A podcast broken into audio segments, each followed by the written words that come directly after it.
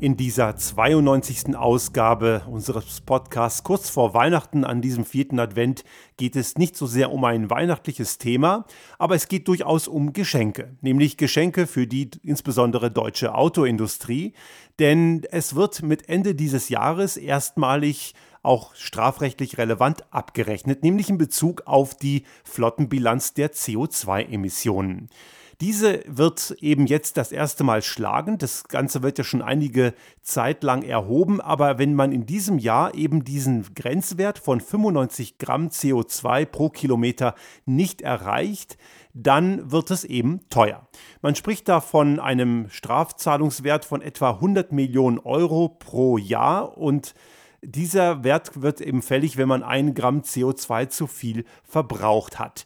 Das kann ganz schön viel werden und deswegen ist es natürlich für die ganzen Hersteller verdammt wichtig, dass sie eben diesen Wert auch treffen. Würden sie ihn unterschreiten, ist es auch nicht attraktiv, aber dazu kommen wir noch im Laufe dieser Folge.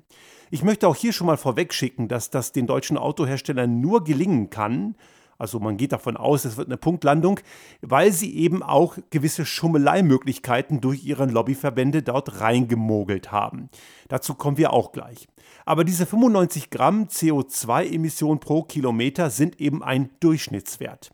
Und dieser Durchschnittswert kommt dadurch zustande, dass man schaut, welche Fahrzeuge sind im Laufe dieses Jahres verkauft worden und was ist deren durchschnittliche CO2-Emission.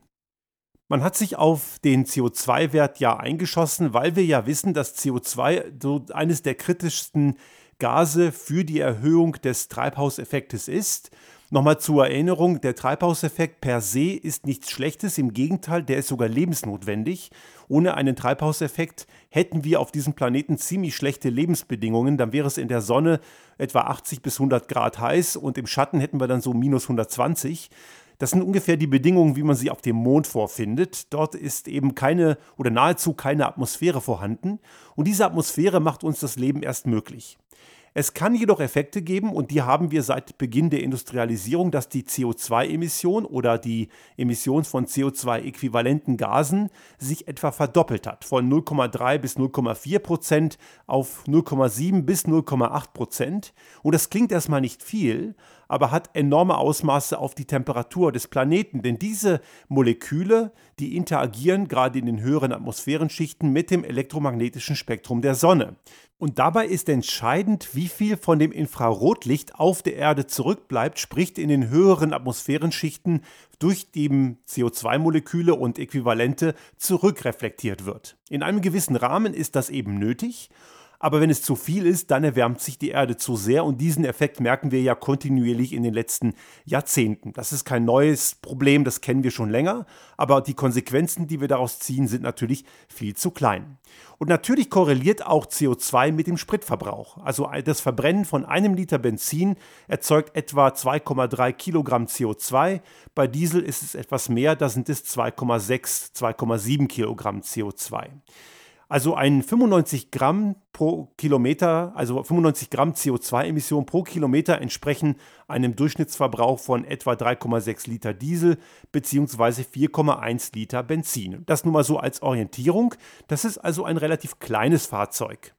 Jetzt haben natürlich die deutschen Hersteller, das wissen sie sehr genau, einen relativ schwachsinnigen Fahrzeugpark. Aufgebockte, schwere SUVs, diese totalen Idiotenschüsseln, die überhaupt keinen Sinn machen, außer für das vermurkste Egos mancher Besitzer. Aber da habe ich ja schon mal gesagt, auch in diesem Podcast, die sollten besser in einen Psychotherapeuten investieren als in solche Dreckschleudern.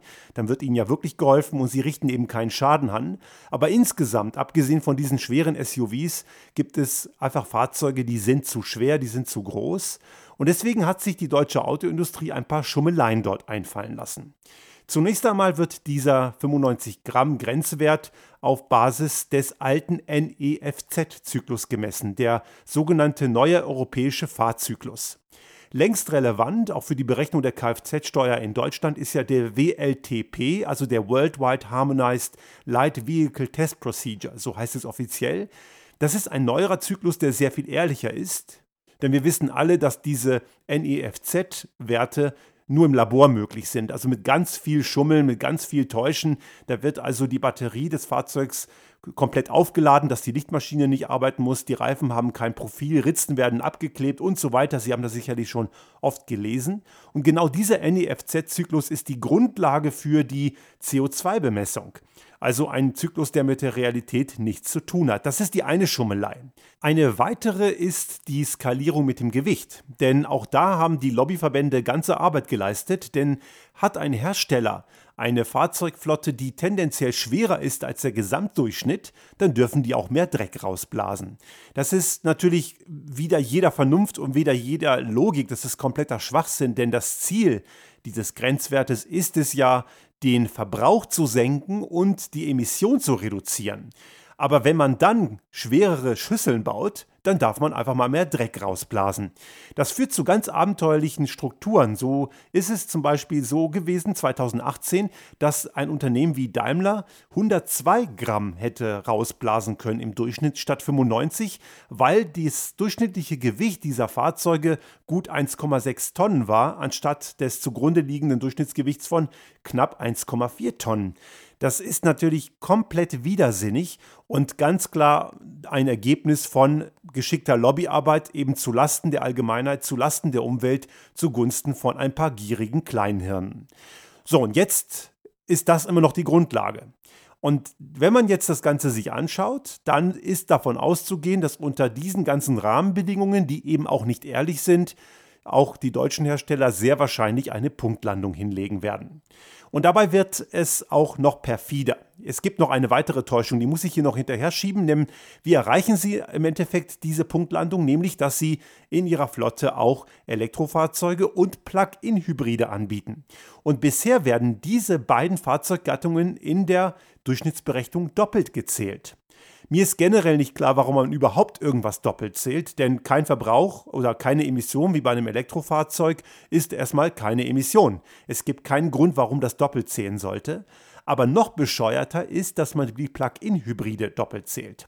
Denn die Plug-in-Hybride, die werden ja auch immer sehr kontrovers diskutiert und da gibt es genügend gute Leute, auch ähm, Leute vom Fach, die sagen, das ist eine Mogelpackung. Auch Herr Dudenhöfer zum Beispiel der, einer der Fachleute in Deutschland im Bereich der Automobilwirtschaft, der sagt auch ganz klar, das Ding gehört auf jeden Fall aus jeder Bevorteilung, aus der Steuererleichterung und auch aus der eben begünstigten Berechnung für die Emissionswerte rausgenommen. Denn die Karren brauchen erfahrungsgemäß sogar mehr, obwohl sie eigentlich noch einen Elektromotor haben. Das liegt daran, dass die meisten Nutzer dieser Fahrzeuge diese gar nicht elektrisch nutzen. Es sind meistens Geschäftsfahrzeuge, die eben weil sie steuerlich begünstigt sind, angeschafft werden. Und viele Flottenmanager berichten ja, dass sie die Fahrzeuge zurückbekommen und das Ladekabel noch unausgepackt und ungenutzt im Kofferraum liegt. Es gibt dazu eine ganz interessante Untersuchung vom Fraunhofer Institut. Die haben mal ausgerechnet, dass 37 Prozent der Kilometer bei Privatleuten mit dem Elektromotor gefahren werden. Das kann aber trotzdem bedeuten, dass der Verbrenner mitläuft. Das heißt also nicht rein, unbedingt rein elektrisch und etwa 20 oder 22 Prozent bei Geschäftsfahrzeugen. Also das ist mickrig klein. Das bedeutet, den Großteil der Zeit fahren diese Dreckskarren mit ihrem meist überdimensionierten Verbrennungsmotor und fahren dabei auch noch unnützes Gewicht wie eine Batterie, einen Induktor und einen Elektromotor spazieren. Genau genommen sind diese Dinger weit unehrlicher als die reine Verbrennerversion, weil die haben wenigstens das extra Gewicht nicht, was sie eben mit spazieren fahren müssen. Also diese Karren gehören komplett rausgenommen, die haben null, aber auch null Relevanz in Bezug auf Emissionsentlastung. Im Gegenteil, sie erhöhen sie im Schnitt sogar noch einmal mehr. So, und mit diesem ganzen Prozedere ist jetzt eben der Termin, wo geschaut wird, was rauskommt. Und das wird dann im nächsten Jahr evaluiert und wir dürfen gespannt sein, was da rauskommt. Aber wie schon gesagt, wir gehen davon aus, und das sagen, das teilen alle Fachleute, dass das ganze Ding am Ende eine Punktlandung wird, aber eben völlig zu Unrecht. So, und jetzt wird das Ganze noch einmal mehr perfide. Denn es gibt eine weitere Verschärfung. Die hat die EU beschlossen. Die sollen ja noch weiter sinken, diese Werte, was ja grundsätzlich richtig ist. Ich finde noch viel zu wenig. Aber es hat im Rahmen dieses Szenarios noch eine Verschärfung gerade vor ein paar Wochen gegeben. Das wird bis Juni nächsten Jahres evaluiert. Aber bisher schon gesetzt ist eine weitere Senkung von Richtwert 2020 bis 2030 um 37,5 Prozent. Wie gesagt, der Wert ist jetzt nochmal, soll verschärft werden, aber der steht erstmal jetzt im Raum. Das bedeutet, würden die Hersteller in diesem Jahr ihre Werte von 95 Gramm CO2 pro Kilometer im Durchschnitt unterbieten, trotz, also einschließlich der ganzen Mogeleien, die sie sich da ausgedacht haben, dann würde das bedeuten, dass sie noch mehr leisten müssten. Das bedeutet, 95 Gramm zu unterschreiten, ist gar nicht deren Interesse. Null. Das Interesse ist gar nicht vorhanden, weil eben dann die Ziele größer werden. Ist man zum Beispiel schon bei 80 Gramm, dann wird eben, werden eben die 80 Gramm zugrunde gelegt und nicht mehr die 95. Und dazu gibt es äh, Untersuchungen von Greenpeace, die haben das so mit so Mystery Shopping. Die sind einfach zum Händler gegangen und haben ein bisschen recherchiert und haben geschaut, wie VW zum Beispiel mit dem Verkauf des ID3 umgeht. Und es gibt Vermutungen, dass Volkswagen den Verkauf des ID3 etwas drosselt, etwas bremst, damit eben dieser Grenzwert weiter nicht, also nicht so sehr unterschritten wird, weil das eben sonst Nachteile hätte eben für diese Zielableitung. Und es gibt wohl auch bestätigte Berichte darüber, dass die Provision beim Händler mit etwa 6% kaum halb so hoch ist wie die Marge für einen Verbrenner mit 14 Prozent. Der Vertrieb scheint also, so gibt es Annahmen, die nicht 100 Prozent bestätigt werden können, aber es gibt Hinweise darauf, dass auch dort ein an sich sinnvolleres Fahrzeug, wenn auch der ID3 vom Preis-Leistungs-Verhältnis etwas schwierig ist und auch die Verbrauchsparameter mit 160 Wattstunden pro Kilometer für so ein relativ kleines Fahrzeug, das ist ungefähr die, den Verbrauch, den Tesla mit dem Model 3 schafft und der ist größer, ähm, nicht gerade unbedingt ein Vorzeigemodell ist, aber immerhin besser als jeder Verbrenner. Aber anscheinend gibt es eben dort gewisse Bestrebungen, das Ganze etwas auf kleinerem Niveau zu halten. Darüber hinaus gibt es noch den Effekt, dass die nach wie vor mit ihrer veralteten, dreckigen Verbrennungstechnik einfach mehr verdienen. Auch das kann nochmal ein Punkt sein. Und wir kommen gleich noch zu einem ganz interessanten Aspekt des Verkaufens von Elektroautos, denn auch das ist ja nicht einfach. Das bedeutet, dass eben diese Zielreduktion eben für die Autohersteller noch einmal eher ein, ein Bremsschuh ist. Und ich glaube, das kann man relativ einfach lösen, indem man keinen Durchschnittswert nimmt. Ich bin generell kein Fan von Durchschnittswerten. Dieser Wert von 95 Gramm CO2 pro Kilometer ist an sich Blödsinn, denn er braucht einen weiteren Wert, dann macht er Sinn, nämlich einen Maximalwert. Dieser Wert darf einfach generell nicht überschritten werden, denn wenn man Durchschnittswerte betrachtet, sind ja auch immer die Streuungen dazu interessant.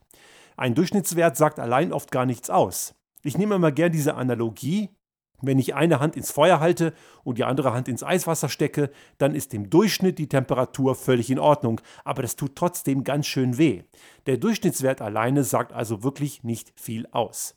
Würde man hingegen sagen, dass kein, aber auch kein Fahrzeug in der Flotte 120 Gramm überschreiten darf, dann würden die einen ganz anderen Druck bekommen und dann würden die auch sehr viel mehr tun. Und nun hat die EU vor kurzem eben diskutiert, ich habe es ja schon mal angedeutet, diesen Wert noch weiter zu reduzieren. Und da ist jetzt die Rede davon, dass man statt 37,5 Prozent oder 37 Prozent jetzt eben Richtung 50 Prozent weniger 2030 gehen will. Und jetzt jammern natürlich wieder die ganzen Lobbyverbände und ihr Lobbyroboter Andreas Scheuer jammert natürlich mit. Und das ist natürlich so selten dämlich und sie fürchten natürlich, man könnte ihnen bald den Verbrenner verbieten. Auch eine Abgasnorm Euro 7 ist in Diskussion. Und ja, Leute, der Verbrenner muss weg. Und nicht erst 2030, verdammt nochmal. Das Ding ist längst überfällig, das Ding ist tot. Ich weiß nicht, wer diesen Spruch mal gesagt hat.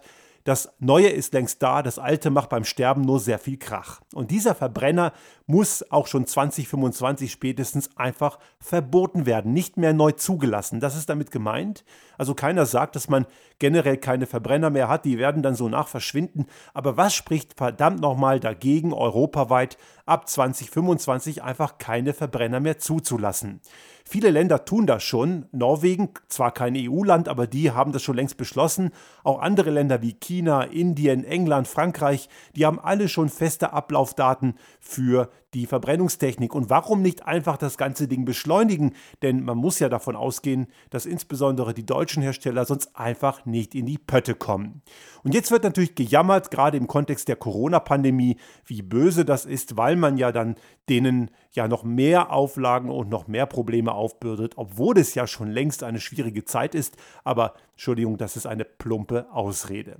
Die Problematik ist ja nicht neu und die Problematik haben die deutschen Hersteller schon seit Jahren Jahren. Das ist nichts Neues. Und in dem Kontext möchte ich auf ein spannendes Interview verweisen, was wir auf unserem Restart Thinking Blog durchgeführt haben. Da hat meine Frau mit Wolf Warnke gesprochen, ein VW-Händler in dritter Generation aus der Nähe von Bremen. Und er bereitete seinem Mutterkonzern Volkswagen schon öfter etwas Bauchschmerzen, weil er Mobilität von morgen anders denkt.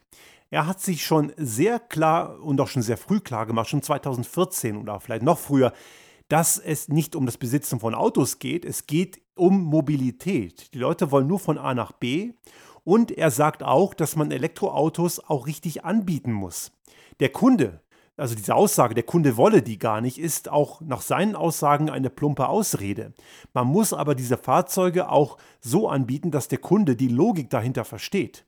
Und in seinen Autohäusern hat er in diesem Jahr eine, die reine vollelektrische Variante, nichts mit Plug-in und so einem Blödsinn. Von Januar bis Oktober hat er 47 Prozent hat er Elektroautos verkauft. Und das zeigt, dass es geht.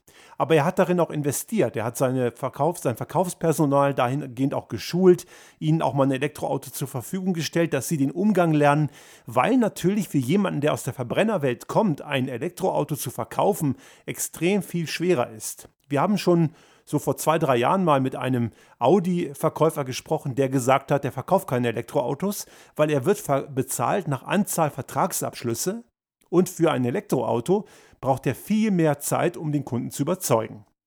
Und es geht ja hier nicht nur um das Überzeugen per se, es geht darum, dem Kunden einen Wert anzubieten, den er wirklich zu schätzen weiß, wenn er sich darauf einlässt. Aber dazu braucht es eben eine fachmännische Beratung und diese ist in den meisten Autohäusern, gerade deutschen Hersteller, einfach Fehlanzeige. Und Wolf Warnke hat das Thema angepackt und nicht eben erst seit gestern. Das zeigt auch einmal mehr, dass diese ganze Thematik der Veränderungen, der Reduktion von Emissionen, der Veränderung der Mobilität als Ganzes, und wir haben das ja hier auch schon mal vor einigen Folgen, da geht's ja, ging es ja auch bei uns hier um die Mobilitätswende, das werden wir jetzt hier nicht nochmal diskutieren. Dazu würde ich auf den entsprechenden Podcast von vor einigen Wochen mal referenzieren. Das haben eben gewisse Leute auch innerhalb des Mutterkonzerns Volkswagen sehr gut verstanden. Und Wolf Warnke sagt auch klar, dass jemand wie, wie Herbert Dies, der versteht das grundsätzlich schon, der weiß ja auch, wie das in China läuft. China hat mittlerweile drei bis vier Millionen verkaufte Elektrofahrzeuge und in Deutschland freut man sich über, über ein paar Zehntausend. Natürlich hat China auch mehr Einwohner, aber die wenigsten Einwohner haben Autos. Das muss man auch noch mal etwas korrigieren. Da ist das Ganze aber viel, viel schneller. Selbst in einem Land wie die USA, je nach Region natürlich, nicht gerade da, wo Trump-Land ist, die verstehen das weniger, da sind es nur wenige, aber so progressiveren Bundesstaaten wie Kalifornien, da ist das Ganze längst präsent. Und wir sehen, dass dieses Thema längst am Laufen ist und zwar mit einer enormen Geschwindigkeit. Das Problem ist aber, dass man es im mittleren Management, so auch die Aussage von Wolf Warnke, und ich habe die Tage von mit einigen ehemaligen Daimler-Kollegen diskutiert, die sagen auch, das wird im Wesentlichen im mittleren Management und auch bei Arbeitnehmervertretern ganz schlecht und bis gar nicht verstanden, was da passiert. Dieser Wandel, den mag man verfluchen. Und es ist natürlich wieder klar, dass wenn jetzt die EU wieder Richtung 2030 die Werte von 37 auf 50 Prozent verschärfen will, dass das Gejammer losgeht. Aber dieses Gejammer ist unbegründet. Die müssen endlich anfangen, dass sie ihre Hausaufgaben machen.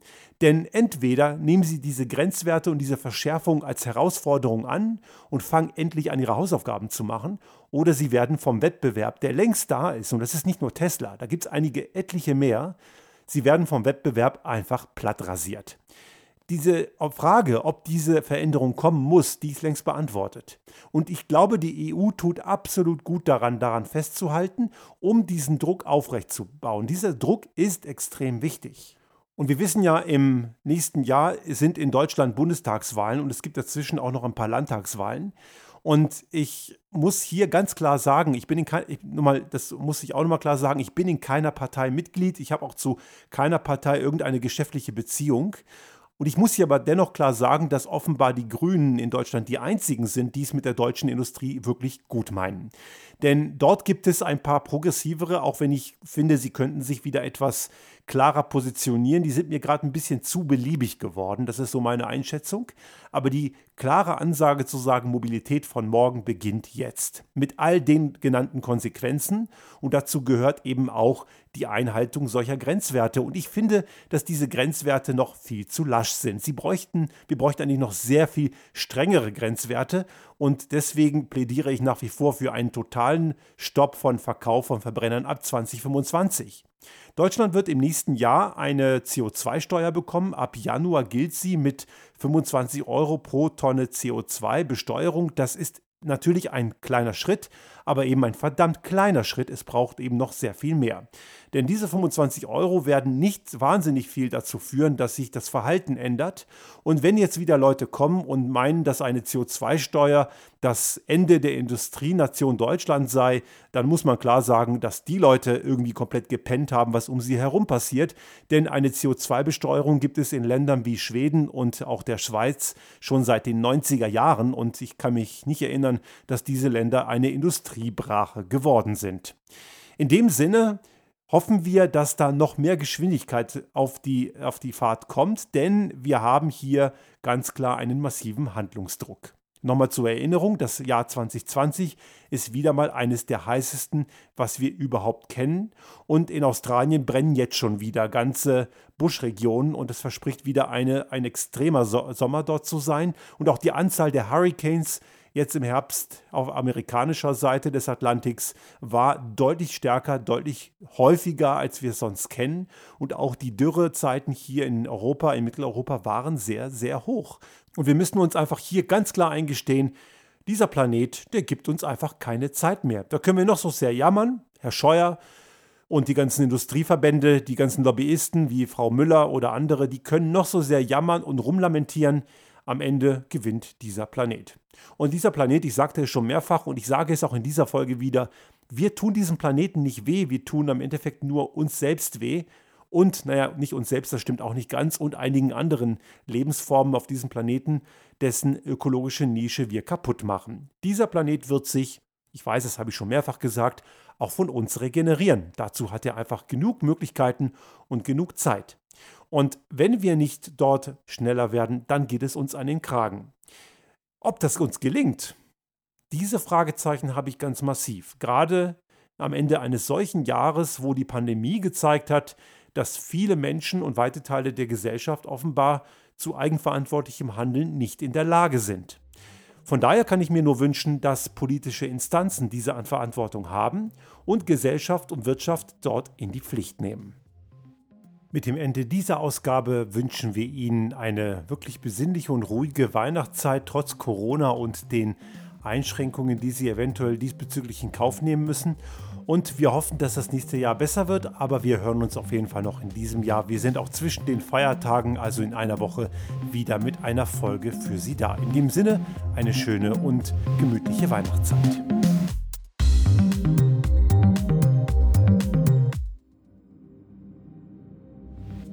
Sollte Ihnen unser Podcast gefallen haben und Sie auch künftig keine Folge verpassen wollen, dann abonnieren Sie uns einfach auf den gängigen Kanälen wie zum Beispiel iTunes, Spotify oder anderen Podcast-Hostern oder auch auf unserem YouTube-Kanal finden Sie immer mit dem einen Tag Verzögerung die aktuelle Folge unseres Restart Thinking Podcast und selbstverständlich freuen wir uns in Zeiten der Aufmerksamkeitsökonomie über das eine oder andere Like.